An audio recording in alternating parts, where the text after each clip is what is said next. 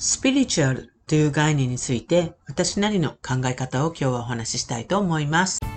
木々の精霊の語り部、深緑の魔女、ナナサッチャのマジカルラジオ。こんにちは。木々の精霊の語り部、深緑の魔女、ナナサチャです。あなたの日々にマジカルなエッセンスをというわけでマジカルラジオ、今日も始めていきたいと思います。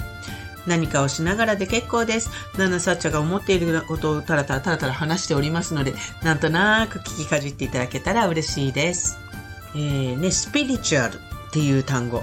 えー、これを聞くとね、あのー、人によってはすごく惹かれるし、人によってはなんだかうさんくさいとかってね、思うような風潮っていうのが未だにね、この日本にはあるでしょで、それをね、語る商法みたいなものもあったりして、ちょっと宗教まがいな、スピリチュアルまがいなみたいなね、ちょっとそういう風なのもあったりするのでね、あの、そういうことにね、まあ惑わされないようにっていうかね、そのスピリチュアルっていうのをどんな風に考えたらいいかっていうことをね、えー、だいぶ前にブログにもね、なんかそうじゃないのよ、みたいなタオイトルで、あの、書いたりもしたんですけれどもね、私自身が体験してきたこと、この道、だからこそ、このスピリチュアルと言われていることについて、私なりの考え方をちょっとお伝えしてみようかなと思って今日はお話ししますね。えっ、と、スピリチュアルっていうのはね、あの、本来の意味というのは、要は精神性を高めるということです。精神性ということです。なんだか特殊なことではなくて、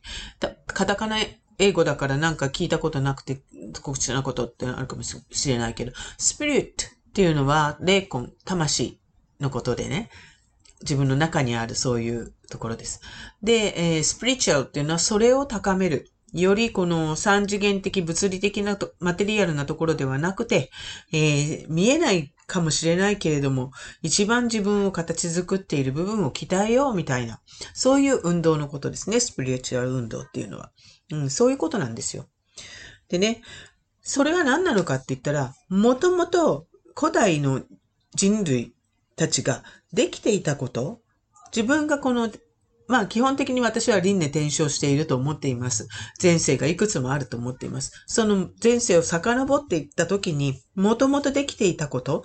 自分が魂としてできていたことを思い出す。思い出せばいいんだよと思っています。みんなそこから来ているんだから。で、もともと実はやったことがあること。だったり、知っていることを根性でも体験しているの。だから、思い出せばより簡単に楽しくやっていけるんだよっていうこと。それを思い出す作業っていうことかなと思っています。ただなんかね、いろいろと植え付けられちゃって、非科学的だからとか、見えないものは信じないとか、なんか見えない、わからないから怖いとか、えー、ね、そういう概念を受け、植え付けられちゃってる、するんだけども、それで、あの、こう、シャットアウトするもんだから何にも感じなくなっちゃったし、思い出せなくなっちゃった。そんな風な、えー、感じなんだと思うんですよね。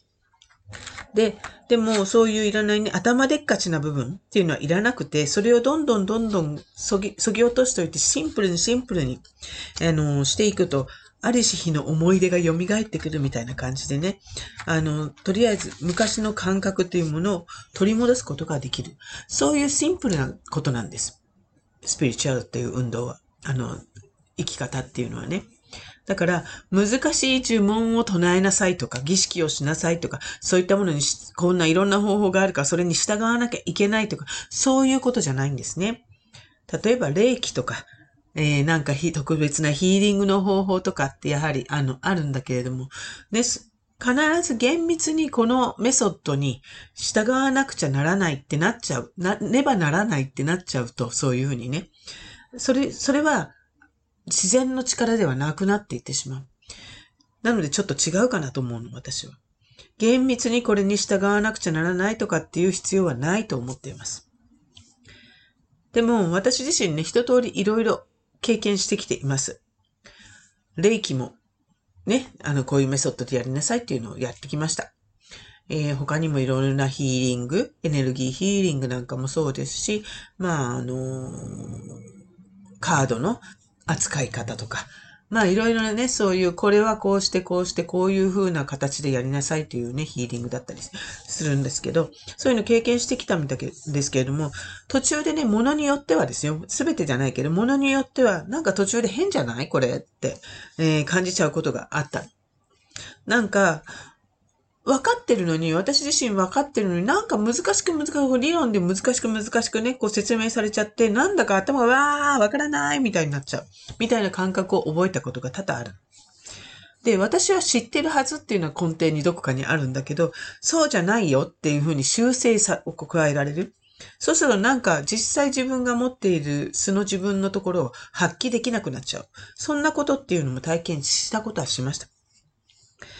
で、今までね、なんとなくさらーっとやってきた中で、なんかそういうふうにいちいち手取り足取り習わなくても、ん？なんかエネルギーワークとかって実は誰でもできるんじゃないっていうふうに思っているんですよ、今は。実際そうなんだと思うんですよ。霊気のメソッドで手順でやるのもいいんだけど、それはその人が、えー、覚え出せないからそれを使って思い出そうとしているっていうぐらいの感覚でいいと思うんですね。で、こうじゃなきゃいけないとか、こう、そこを手順一つ間違えたから、マイナスのエネルギーがやってくるとか、そんなこと絶対ないと思う。だから、流派とか、手法やら、秘技やら、成功哲学やら、なんちゃらの法則やら、願いは叶うっていう感じで訴えて、私に従いなさいってなっちゃうのは、そういう思想に基づいたネットワークビジネスなんかもそうね。あのー、締め付ける感覚がするものはなんだか違うって思っちゃう。うん、もともとみんなできてたことなんね、何かの向かって生きるっていうこと、自分の思いを実現していくっていうことは誰でもできることであって、ね、思いを現実にすることって。だからとっても簡単なんだけど、まあコツはもちろんあるんだけどね、実はもともとあなたの内なる自分が知っているはずだよって私は思う。だからその上ね、その方法について学んだ人たち、中にはね、この流派とか、なんかこのメソッドを学んだ人たちみたいなところで、こう、徒党を組んじゃってね、それ以外の人たちは、あの人たち残念ね、みたいな目で見るとか、うん、そういうふうに捉えるような自己満足的なやり方をするグループっていうのも、いた、あの、出会ったことがあって、なんかやっぱ変だなってちょっとそういう時も思ったりしたわけですよ。で、このヒーリングやこの秘技のお師匠さんものすごいって言われたりとかね。なんかちょっとその、そのすごいっていうのに従っていくみたいな宗教チックになっていくのとかね。そういうのって差別以外の、その言葉のだ、言語に考察のところでも言ったけど、仕切りを、境界線を作っていって、徒党を組む、グループを作っていく。いうのは差別以外の何者でもないと思うの。で、要は宇宙のワンネスの法則って一般的に言われているものに反してるんじゃないかなと思う。否定はすることはないんだけど、そういうのでもう、あの、実際自分がうまくいってるんだったらそれでもいいと思うんだけれども、私もね、実際いろんなところに行って確かに学んだり、得たものもあったと思うので、経験としてね。だから、いいのです。そういうのがあるのもあるので、いいんだけれども、私自身は、まあ、どこにも属してないし、属すつもりもないよ、っていうことが。でも、あの、なんだろう、同じものを目指している仲間とたまに一緒にこう行動するってことはあるけれども、徒党を組むっていうことはしないよっていう感じかな。だってどこに行ってもみんな通用するの。誰でもか。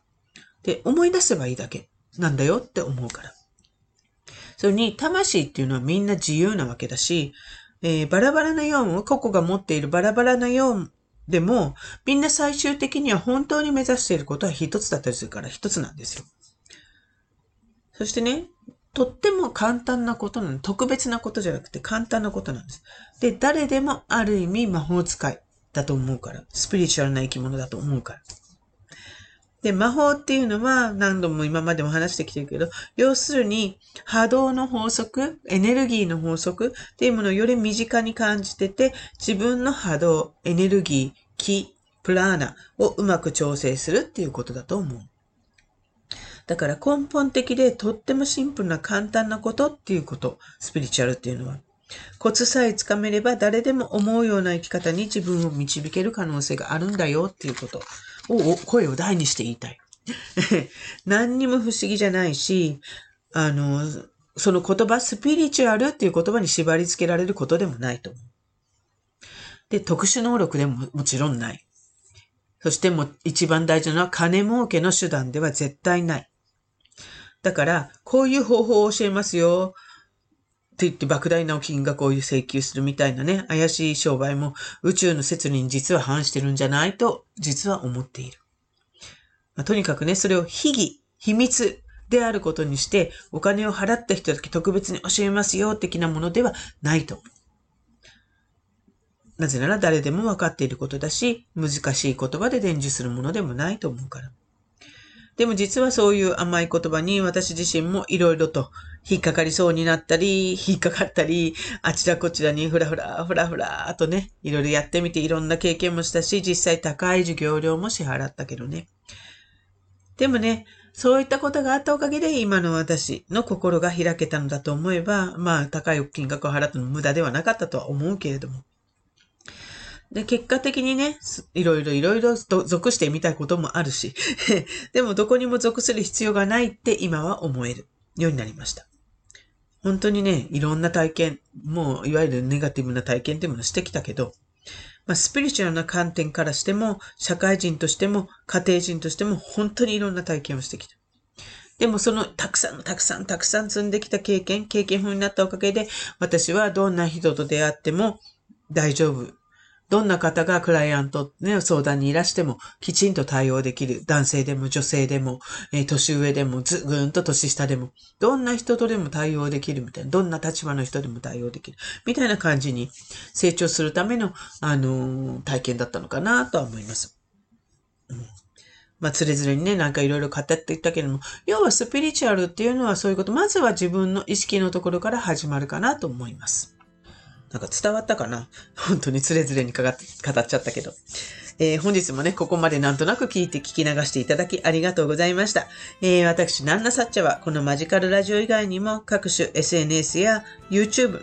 アメブロとかで、えー、いろんな発信活動をしたりですね、あなたの日常にちょっとした魔法をもたらす各種講座やワークショップ、カウンセリングのセラピーなんかも行っています。ね、と、なんとなく気になるなっていう方はぜひね、プロフィールの方のリンクからチェックしていただけると嬉しいですね。で、イベントなんかではね、癒し系のイベントなんかでちょっとセラピーの体験なんかもしていただけたりします。なので、イベント情報なんかは、イベント出店情報なんかは、主にインスタグラムで行ってますので、あの、よかったらフォローなんかしていただいて、えただけると嬉しいなと思います。えー、ナナサチについて気になること、まあ、私が話してることについて気になること、わからないこと、えー、とか、あれば、あのー、レターとか、コメントとか、インスタの DM なんかで送っていただければ、必ず返信したりしますので、ぜひ、あの、フォローの方よろしくお願いします。あとね、こんなことについて話してほしいなとか、私の意見聞いてみたいなっていう、こう、ネタになるようなこと、あれば、あの、どしどしお寄せいただければ、またあの、ネタとしてお話ししていきたいなと思います。それではまたね、次回の放送でお会いしましょう。以上、深緑の魔女、ナンナサッチャでした。